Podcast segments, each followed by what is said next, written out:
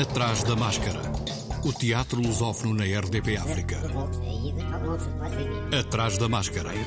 Uma edição de João Costa Dias. Atrás da máscara.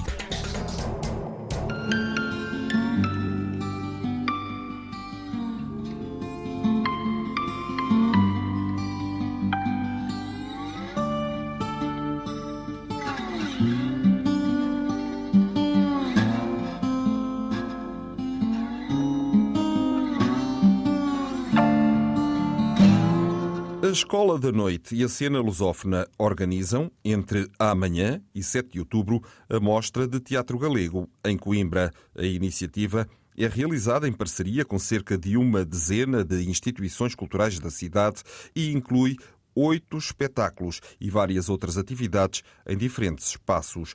Pedro Rodrigues, da organização da mostra, fala do que pode ser visto até dia 4 de outubro. É o espetáculo de abertura, é, chama-se O Porco de Pé, é apresentado pelas Excêntricas Produções. É uma, o espetáculo é uma adaptação de um romance de Vicente Risco, um autor galego da primeira metade do século XX. Esse romance é um retrato sarcástico e muito bem humorado da sociedade galega e espanhola da, da sua época. Kiko Cadaval, que, que é um dos responsáveis pela adaptação uh, do texto para o espetáculo e é o encenador do espetáculo, apresenta-nos aqui uma verdadeira festa de teatro, uh, absolutamente hilariante, cheia de ritmo, de música e de cor, colocando a ação numa espécie de circo ou num teatro de barracão, daqueles que circulam de, de terra em terra. Para além das magníficas interpretações dos, dos, três atores, o espetáculo merece uma palavra especial para a cenografia, que é uma, uma máquina teatral, um mecanismo teatral muito engenhoso uh, e que tanto o encenador como os, os atores uh, manejam com, com uma grande mestria. Este espetáculo é apresentado no dia 28 de setembro, às 19 horas, e é o espetáculo de abertura da Mostra Teatro Galega em Coimbra.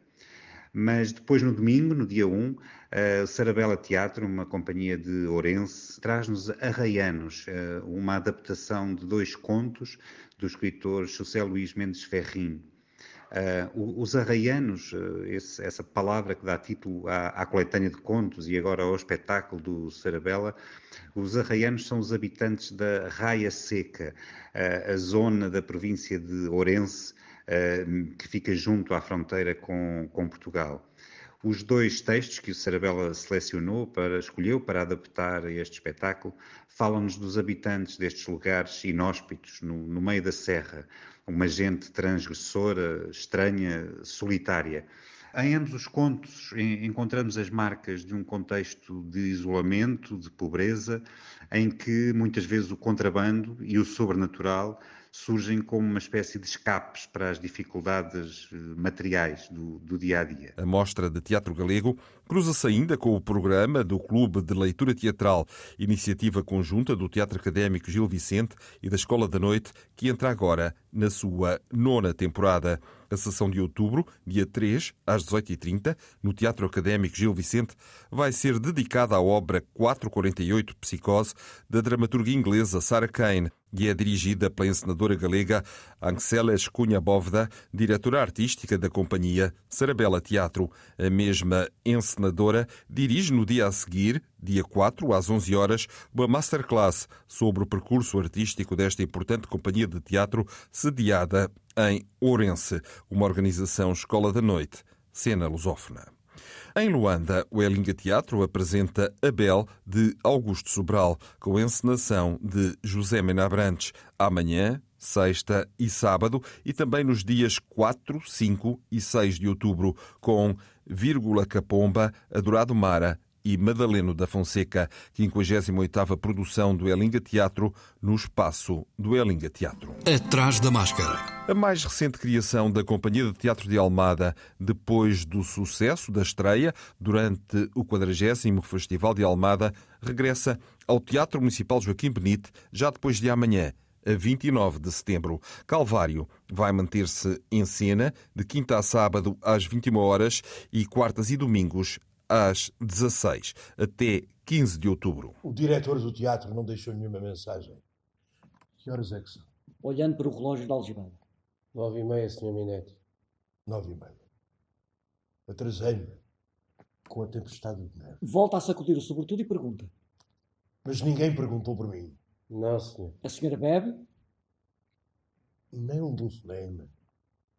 Não, senhor, não recebemos nenhum telefonema. Pronto, agora disse! Viu, como sabe o texto todo, eu não me tinha dito que a sua dificuldade era o relógio da algibeira. Está a ver como já disse tudo? E de que maneira? Achaste? Eu estava só a bater o texto, mas o bem. Sabes lá tu, ainda não viste nada. Naquela parte em que ele põe a máscara. A máscara que o pintor James Ellsworth criou de propósito para o seu Lear. Está calado, isto não é contigo. Então, gostaste da maneira como eu disse esta parte? Quer dizer, eu não sou encenador, mas na primeira vez que fizemos, e há umas três semanas, estava muito diferente. Agora foi assim muito mais.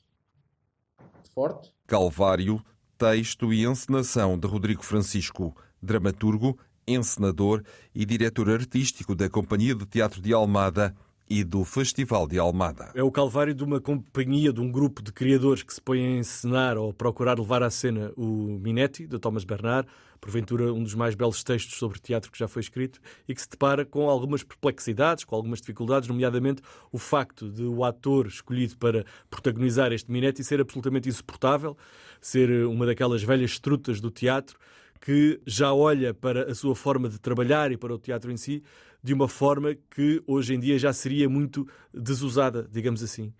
E, portanto, há uma série de conflitos uh, que, que, surgem, há uma série de coisas, de, de, de coisas que nós uh, transcrevemos de, que o Thomas Bernard escreveu, não só no Minetti, mas como noutras muitas outras obras, como é o caso da autobiografia, em que o Thomas Bernard olha para o mundo de então de determinada forma e diz coisas que eu acho que vale muito a pena dizer hoje em dia. Tenho muita pena que o Thomas Bernard esteja a desaparecer dos palcos, porque ele diz algumas verdades muito difíceis de suportar que eu acho que nos fazia muita falta ouvir. Mas porquê é que, de certa forma, acaba por ser desusada essa forma que o ator tem para estar em palco em contraponto com os outros? Porque há muitas coisas que o Minetti diz e que o Thomas Bernard dizia que hoje em dia pura e simplesmente já não se podem dizer.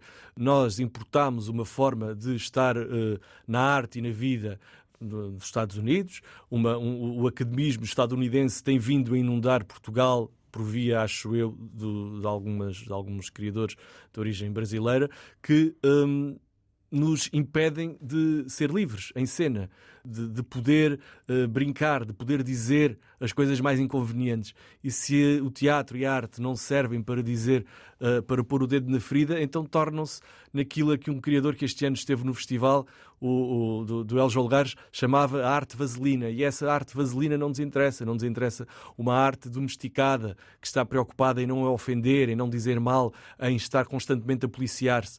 O teatro, se não é esse território de liberdade, então não vale a pena existir. Rodrigo Francisco, o encenador de Calvário, que conta com cenografia de Céline Demar, figurinos de Ana Paula Rocha, Luz, de Guilherme Frazão. Intérpretes Carlos Pereira, João Cabral, João Farraia, Luís Vicente, Pedro Walter, Teresa Mónica e Maria Velez Araújo. Com esta criação, retomam também as habituais conversas com o público, todos os sábados, às 18 horas, no foyer do Teatro Municipal Joaquim Benite, durante toda a carreira do espetáculo. A entrada é livre. As conversas com o público vão ser moderadas pelo professor José Ornelas, professor catedrático no ISPA, Instituto Universitário, em Lisboa, onde é diretor da licenciatura em Desenvolvimento Comunitário e do mestrado e doutoramento em Psicologia Comunitária. O tema destas conversas com o público é essa prima afastada da loucura. Vai contar com diversos convidados. Atrás da máscara. Os artistas unidos no Teatro da Politécnica em Lisboa têm em cena Estava em Casa e Esperava que a Chuva Viesse, de Jean-Luc Lagarce, a partir da tradução de Alexandra Moreira da Silva, com Antónia Terrinha, Gracinda Nave, Maria Jorge, Raquel Montenegro e Sofia Fialho. A encenação é de Andreia Bento. A interrogação que fazemos ao espectador desta vez é mais uma interrogação sobre a sua própria emoção sobre a sua própria vivência, sobre as suas próprias desistências, eh, sonhos, desencantos e, e como é que este texto, embora fale desta situação específica destas cinco mulheres, pode ecoar em cada um de nós de uma forma muito individual. Estava em casa e esperava que a chuva viesse. Ouça um pouco. Não digam disparates. Deixem-se essas coisas. Não quero ouvir mais este tempo todo sem nunca dar notícias. Este tempo todo sem querer saber de nós. Não escreve. Nem um bilhete, uma mensagem. Será que não contávamos mais do que isto? Não tínhamos mais valor do que isto na sua vida? Nada! Será que durante este tempo todo nunca pensou em nós? No nosso desconcerto? Porque ficámos desconcertadas. Ficámos desconcertadas. Ele não pode ignorar que estamos perdidas. Estávamos à espera dele. Estava em casa e esperava que a chuva viesse. Cenografia e figurinos de Rita Lopes Alves, com um quadro de Pedro Churão. Luz de Pedro Domingos, som de André Pires. Assistência de encenação de Joana Pajuelo. De terça à quinta, às 19 horas, sexta, às 21 horas, sábado, às 16 e às 21 horas, até 21 de outubro. O Teatro A Barraca apresenta até 8 de outubro Elogio da Loucura, a obra de referência de Erasmo de Roterdão, levada à cena por Maria de Céu Guerra e Hélder Mateus da Costa, acompanhada pela música original de António Vitorino de Almeida, um espetáculo de reflexão e crítica sobre a Europa, com Maria de Céu Guerra no papel de Loucura e Ruben Garcia no papel de Erasmo.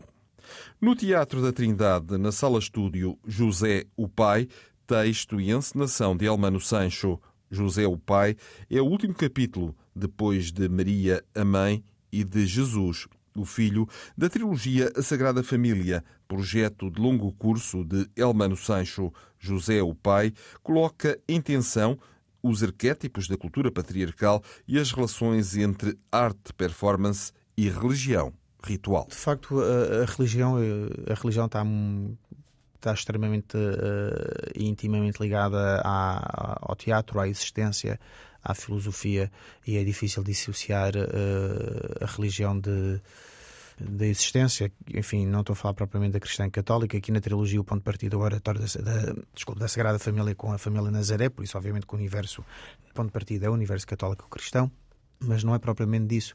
A religião atravessa a história da humanidade e é, é difícil de facto eu dissociar-me uh, dessas grandes questões da humanidade, não é? Uh, e o Cordeiro de Deus, uh, o que é, não é? é?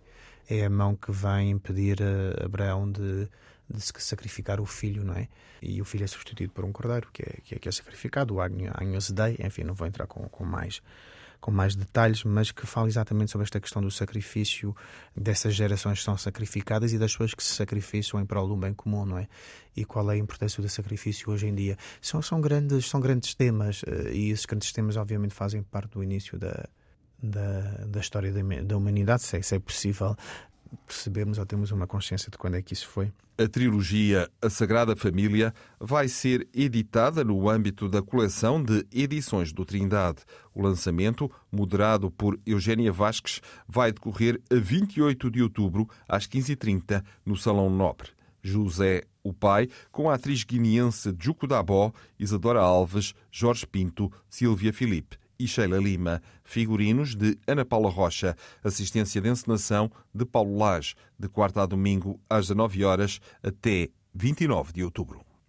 Também no Teatro da Trindade, a nova temporada da Sala Carmen Dolores já começou com a estreia de Sonho de uma Noite de Verão, a conhecida comédia de William Shakespeare, apresentada numa versão musical encenada por Diogo Infante. Artur Guimarães é o responsável pela direção musical e o elenco reúne nomes como Soraya Tavares, Miguel Raposo, Sara Matos, Diogo Infante, Cristóvão Campos, Mariana Pacheco, Carlos Malvarez e Ricardo Raposo. O musical é uma produção própria do Teatro da Trindade Inatel e pode ser visto até 26 de novembro, de quarta a sábado às 21 horas e ao domingo às 16h30. Uma história de fantasmas de Danny Robbins e Michel Simeão no Teatro Vilaré. A estreia desta versão portuguesa conta com a encenação de Michel Simeão e é protagonizada pelos atores Ana Chloé, Joana Seixas, João Jesus e Pedro Lajinha. A história passa-se no momento em que Joana acredita que a sua nova casa está assombrada, mas o marido, Samuel, recusa-se a aceitar que os acontecimentos estranhos que têm ocorrido ultimamente estão relacionados com fenómenos sobrenaturais. Quintas, sextas e sábados, às 21 horas, aos domingos, às 17, até 30 de dezembro. O Teatro Aberto já tem em cena Um Homem Inofensivo, o texto vencedor do Grande Prémio de Teatro Português, da autoria de Luís António Coelho, já distinguido em 2020 pela peça Não Me Faças Perder Tempo, encenação de Álvaro Correia e interpretação de Filipe Vargas e Renato Godinho. Quarta e quinta às 19, sexta e sábado às 21h30, domingo às 16 horas. Atrás da máscara. O Teatro Nacional de São João apresentou a programação para os próximos quatro meses, com destaque para a programação comemorativa para os 50 anos do 25 de Abril.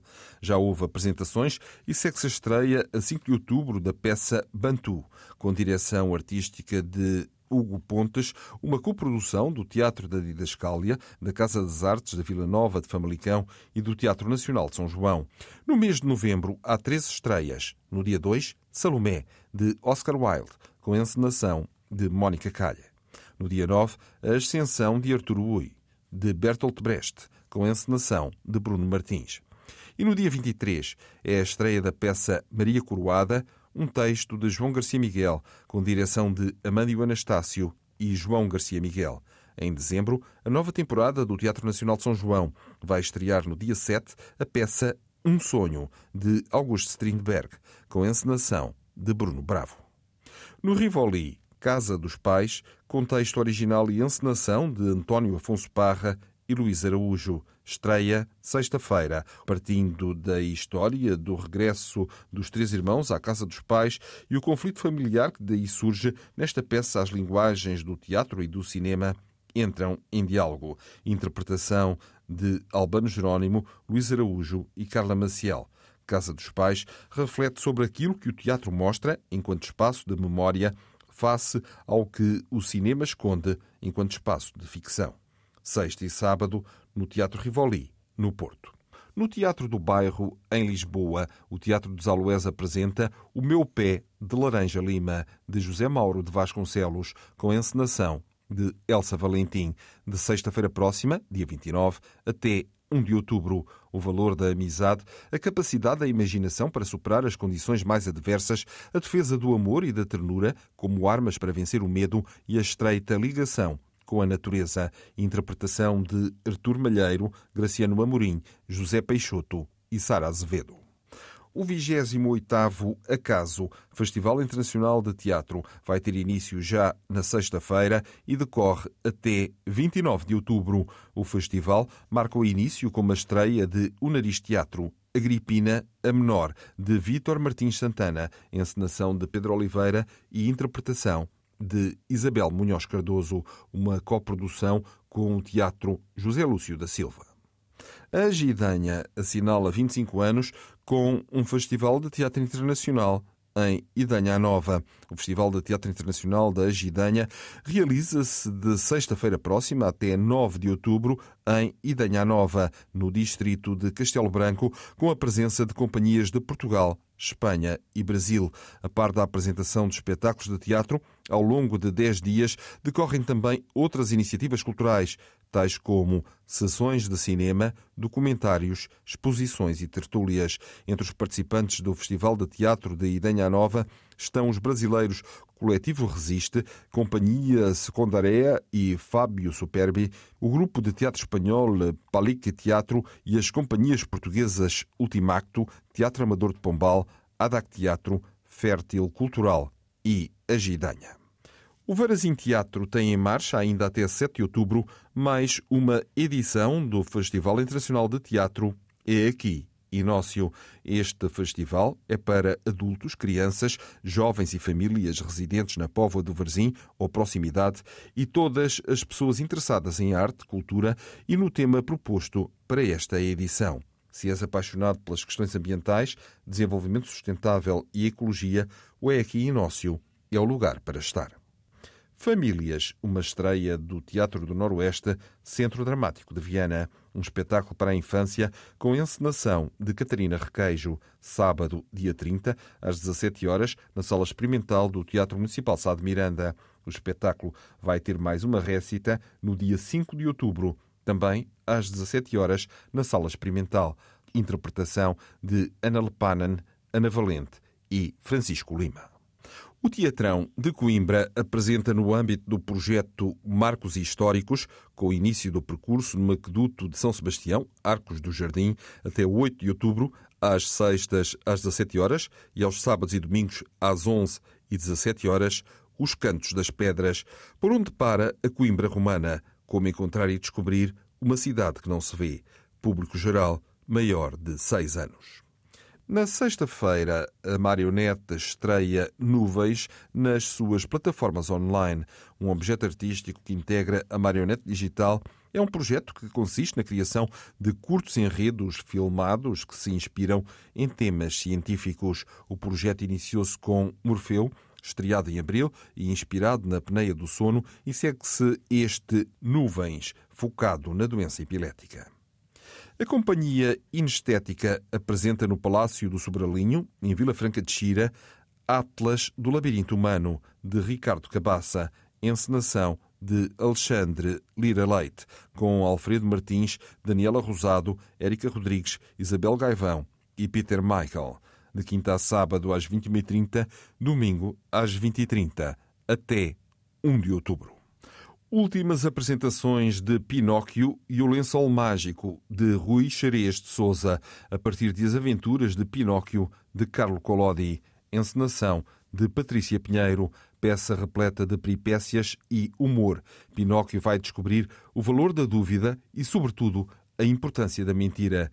Dias 30 de setembro e 1 de outubro, às 11 horas. Sessões para as famílias. Interpretação de Catarina Rabassa, Nuno Távora, Tadeu Faustino e Zé Bernardino. Cenografia de Marta Fernandes da Silva. Figurinos de Marta Iria. Desenho de luz de Almeno Gonçalves e Natália Luísa. No Teatro Meridional, em Lisboa. Atrás da máscara. Oito espetáculos de teatro quatro de dança, um encontro de jazz e oficinas compõem a programação da edição 2023 do Festival de Artes Performativas de Sintra, Muscarium, que teve início no passado dia 2 de setembro e decorre até 1 de outubro. Maria Carneiro, da direção artística do Teatro Mosca e do Muscarium, falou do que está previsto para os próximos dias. Teremos uma jovem artista e ativista, a Maria Vila Lobos, que estará a desenvolver trabalho com jovens em torno de temas da identidade de género, da pressão das relações,